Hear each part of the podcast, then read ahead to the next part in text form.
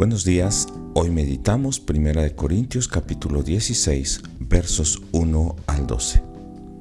En los primeros cuatro versos, Pablo muestra su preocupación por la necesidad de los hermanos de la iglesia de Jerusalén y pide a los corintios que puedan el primer día de la semana juntar las ofrendas para que cuando él llegue estén dispuestas y él mismo pueda ir a entregarlas a los necesitados o que ellos designen a algunas personas y él les escribirá cartas para que puedan recibirles y llevar el presente a los hermanos.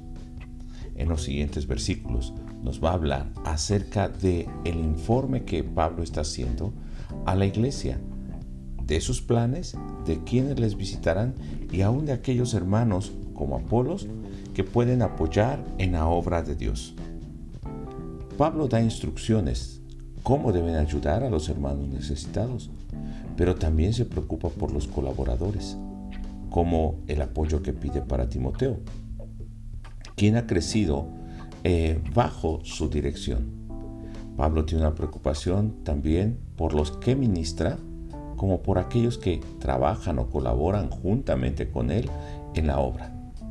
Y también Pablo no es egoísta, porque aunque algunos se habían dividido por la predilección que tenían por escuchar a uno u otro predicador o maestro, Pablo está mostrando su disposición a trabajar juntos, inclusive la invitación que hace a Apolos para que vaya con los hermanos de Corinto. También da instrucciones, y esto es bien importante, se preocupa para que Timoteo sea bien recibido en la iglesia y aún le apoyen para regresar en su trabajo misionero. Hoy debemos preguntarnos, ¿cómo nos estamos preocupando de los dones o ministerios que el Señor nos ha dado para que sean de apoyo y unidad a la iglesia en vez de ser división. O que nosotros solos querramos llevar todo el trabajo, siendo que hay muchos hermanos que pueden apoyarnos. ¿No te consideras autosuficiente para informar de tus planes a los que diriges, a la iglesia o a los que están colaborando contigo o aún aquellos que consideras bajo tu autoridad. La actitud de Pablo nos enseña el amor a Dios, su dependencia para la dirección en todos sus planes, el respeto a la iglesia al informar lo que él piensa hacer y el amor que tiene hacia ellos, también su preocupación, su interés, su respeto y amor hacia los colaboradores, la preocupación que tiene por las necesidades de los hermanos necesitados en Jerusalén y por los colaboradores como Timoteo. Quiero leer unos versos. Y dice de esta manera, vas a encontrar todo esto que hemos visto. Verso 5 en adelante. En nueva traducción viviente. Los visitaré después de haber ido a Macedonia, pues estoy pensando pasar por Macedonia Tal vez me quede un tiempo con ustedes, quizá todo el invierno, y después podrán enviarme a mi próximo destino. Esta vez no quiero hacerles una visita corta nada más y luego seguir mi viaje. Deseo ir y quedarme un tiempo si el Señor me lo permite.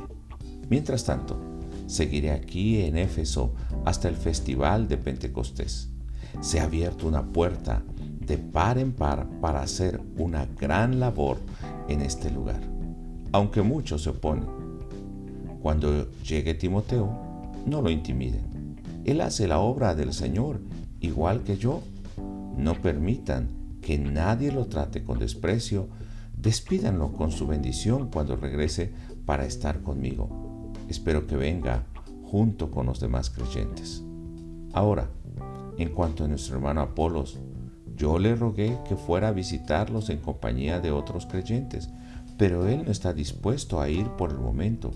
Los verá después cuando tenga la oportunidad. Podemos ver todo esto de lo que hemos hablado el día de hoy y posiblemente muchas cosas más. Yo te invito a estar meditando el día de hoy y pienses de qué manera me estoy preocupando y apoyando a mis hermanos necesitados a mi familia, a mi iglesia, a mi pastor, a mis colaboradores, a las personas que trabajan tal vez en mi trabajo secular conmigo. a todo aquel que está necesitado no solamente de algo material, sino tal vez de afecto, de cuidado, de una atención, de cariño, de la palabra. Es oportunidad para mostrar mi dependencia también de Dios, mi amor a los hermanos de la iglesia, a los obreros del Señor, también mi humildad al informar de todos los planes que estoy haciendo. De esta manera, nosotros estaremos tal vez imitando a Pablo como él imitaba a Jesucristo. Estaremos buscando la unidad en lugar de la división. Y estaremos también enseñando a los demás creyentes cuál es la vida de un verdadero creyente y de un siervo de Dios. Dios te bendiga. Nos escuchamos en el siguiente pasaje. Puede tener más recursos para continuar meditando diariamente en nuestra página web meditacionbiblica.com, en YouTube MB México, Instagram arroba meditación bíblica y Facebook Ministerio de Meditación Bíblica.